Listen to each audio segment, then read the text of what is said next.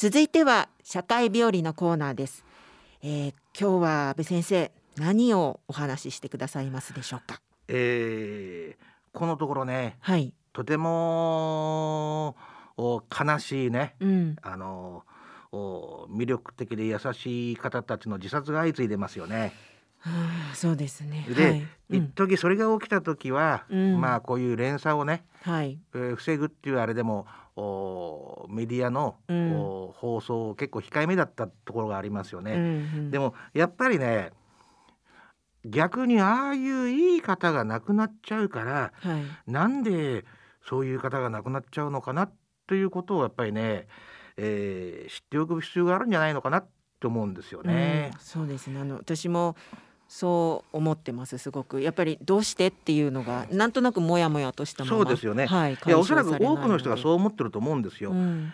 第一こうものすごくはっきり言うと全然そういうことをちらりとも見せないうんうん。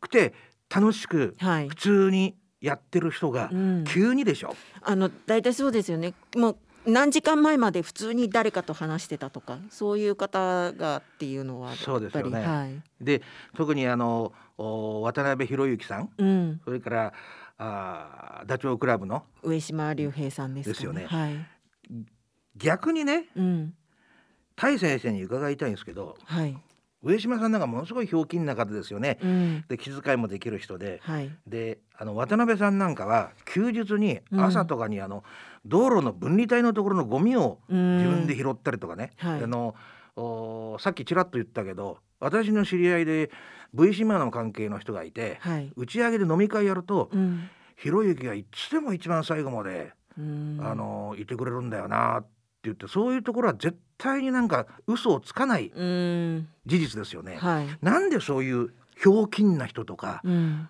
もう理想的ないい人じゃん。うん、ベストカップル賞かなんかでしょ？そうですね、はい、なんでだと思います？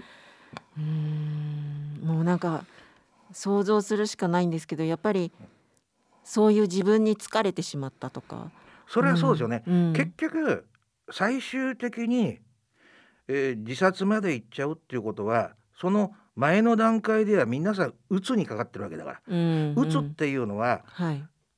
こう簡単に言うと頭の中で幸せホルモンが出なくなっちゃうわけ。うん。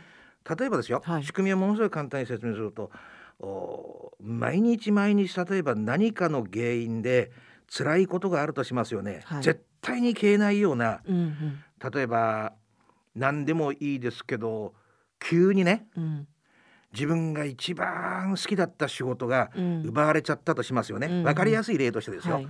朝起きてもそれもできないわけだ。うん。た時に起きてもなんだよそればっかりでその状況が続くとうん。そのドーパミンが出ないのがうん。習慣になっちゃうわけ、うん。ピタッて止まっちゃうんだと思うんだよ。うん。ね。はい。細かいとこだから穴が埋まっちゃうのかどうかは分かんないけどうね、んうんそう本当にだからもういつでもこうぐったりしちゃっていうのか、そこから抜け出せないわけ、うんうん。だからいもうすぐもうすぐ分かりやすく言うとあー薬物ってありますよね。はい。麻薬ね、うんうん。ドラッグ。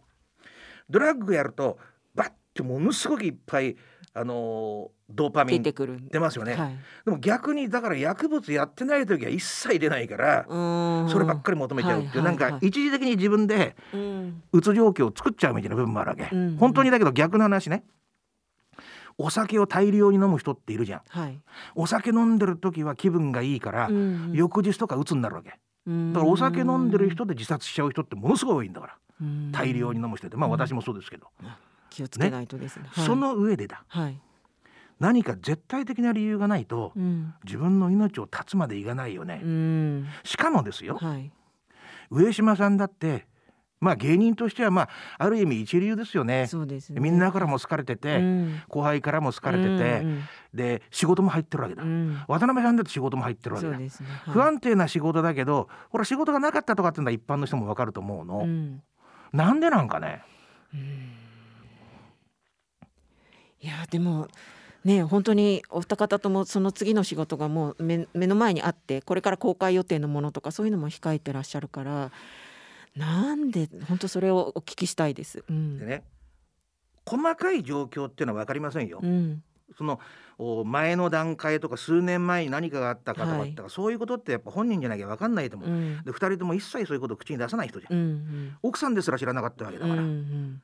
渡辺さんの方が、うん上島さんだったってね周りの人うんは全然そうに思わないわけじゃん。ですねはいでねやっぱりね幼少期のやっぱり愛着障害から来るんですよね。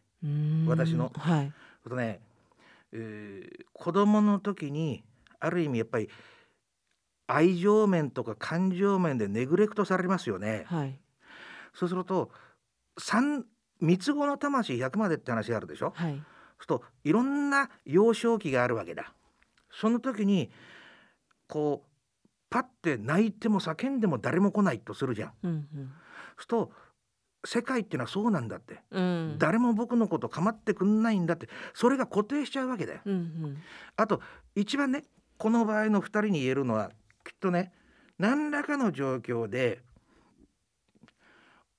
おか特にお母さんのはい小さい時の環境って母親だから、うん。お母さんの愛情を得ようとしてうん。無理をしなきゃいけない状況があったことは確かだと思うんだよね。それが偶然そういう状況が起こることもあるわけ。うん。必要以上に人の顔色を見ちゃうんだよね。ああなるほど。はい。うんうん。一般論ですよ、うん。クラスで振り返ってみてください。うん。あのお調子者って言いましたよね。はいそう言いますね。はい。英語で言うとクラスクラスクラウンクラウンこのだからピエロになるそうそうそうピエロみたたいな。でいつもひょうきんなことやって周りを笑わせてる子って言いますよね。はいそれって本当はそんなことする必要がないじゃん。うんうん面白いことを追求してる人だったらいいよ。でもそそうじゃない場合の多いと思うんだよね。はいはいいつでもなんかニコニコニコニコしててさ、でいじめに遭いやすかったりする部分もあるじゃん。うんでもそれってそういう風にしてないとうん不安なんだよね。あーはい。わかります？なんとなくわかります。顔色が気になっちゃって。はい。うんでそれと種類は違うけど同じなのが理想的ないい子を演じないとダメだって。うん。例えば具体的な話だけど、えーうちで3人えー兄弟だと兄弟だとしますよね。はい。真ん中とかに生まれちゃって、うん。上が一番一番上がお姉ちゃん、うん。一番下が弟だとするよね。うん。すると弟さすが一番上の姉ちゃんの服を弟は着るわけにいかないから、うん。弟には物買わなきゃダメだよね。うんうん。だけど2番目の子って比較的なんかあのーなんていうのかな親の注意がうん。少し、おろそかっていうかになりがちな部分もありますよね。ね。一番上の子ってやっぱり長女だから。うん一番最初に服買ってあげて。はい。だけどお前はねあのお風呂でいいよねみたいな、うんうん。なりがちだよね。うん。そうするとそうするとなんか自分って愛されてないのかなって思うわけじゃん。うん。はい。と一生懸命いい子でうん。おとなしくしてて、ねあの必死にうん。あの手伝いとかしてうん例えば、えー私ほら事件の専門だからあれだけどあの畠山あー、うんうん。鈴鹿っていう人の、はい。おお娘さんがいたよね、うんうん。彩香ちゃんか。はい。もうニグレクトの極端な例なわけですよ。うん。ラーメンをね、うん。の麺をうん。調理してない乾いたものでかじってたっていうんだから、うんうん今そういう例がうんと増えてきちゃってんだけど、うんはい。だけどテレビとかのあのおビデオとかに映ってる彼女はものすごくお母さんの顔色で、うん。でもね。それってのはお母さんが愛情を向けないから必死にこっちに向けさせようとする努力なわけな、はいうん。それと同じような力学が働いててその表現の仕方っていうのが家の中ではものすごくいい子とかいつもニコニコしてる子とかあるけども理想的ないい子を演じる場合もあるわけだ、うんうん。ね。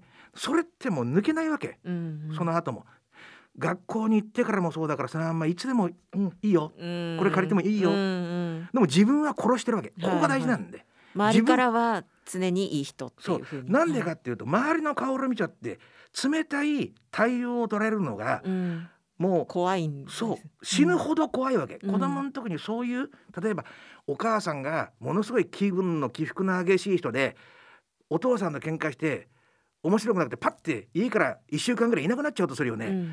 ちっちゃい子供ってなんでお母さんいなくなっちゃったんだろうってお父さんとの喧嘩だとしても僕が悪いことしちゃったからかなって考えたりするわけだ。はいそうするとそういうあれがあると友達にも親に対してそういう対応を取ってきたから友達にもそういう対応しかできないわけ。はいはい。それってのは社会に出てからもそうで、うん。結局自分の中の自我ってあるよね。はい自我っていうのは言ってみたら何かあった時でもまあ自分としては不動の自分みたいなもんです。自分のスタイルみたいなもんですよ、うんうん。それが形成できないわけだ。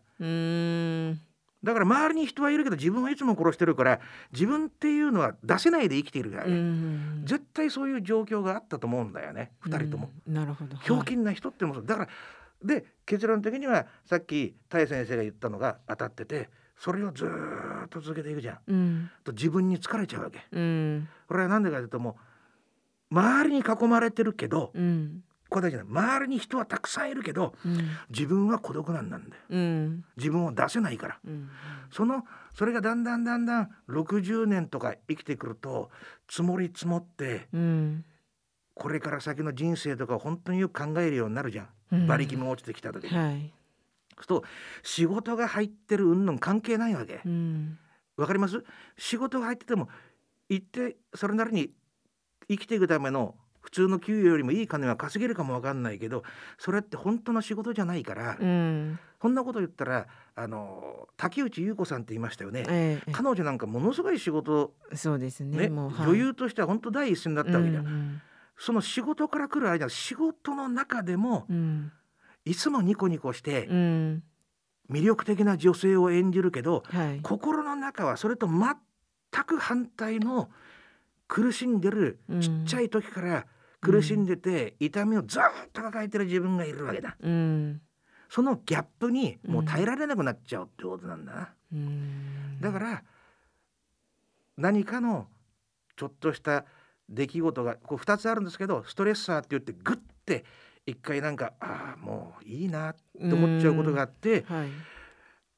もうそろそろなんかい命を絶とうかなっていう方向に流れててうん。トリガーっつって引き金だよね、はい。直接的な「お前死ねよ」みたいなことうん。言われた時に「あもういいや」っそれが一致しちてゃっても。思っちゃうっていうのはが、あの言ってみたらあの神田沙也加さんの場合もうん。直前でなんか彼氏に死んじゃえよみたいなこと言われたらしいんだよね。うんこれは分かんないですよ、はい。でも私のだから推測だけどプロとしての推測なわけ、うん。それまでにいろんな愛犬が亡くなったりとか、うん。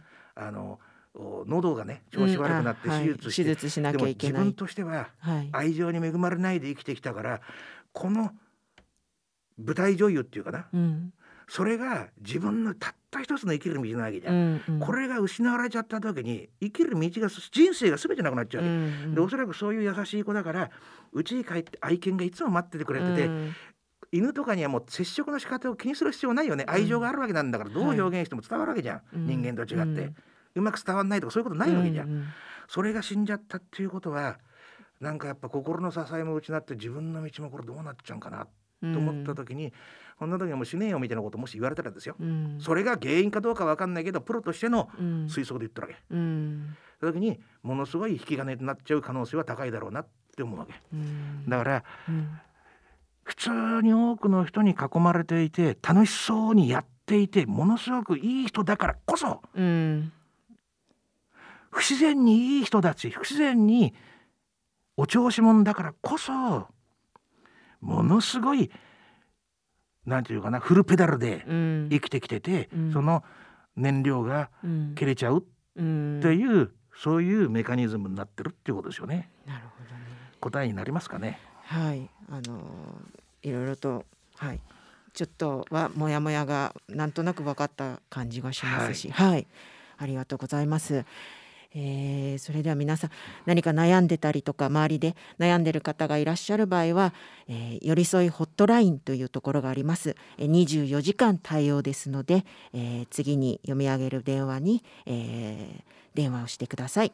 えー0120-279-338ゼロ一二ゼロ二七九三三八以上社会病理学のコーナーでした。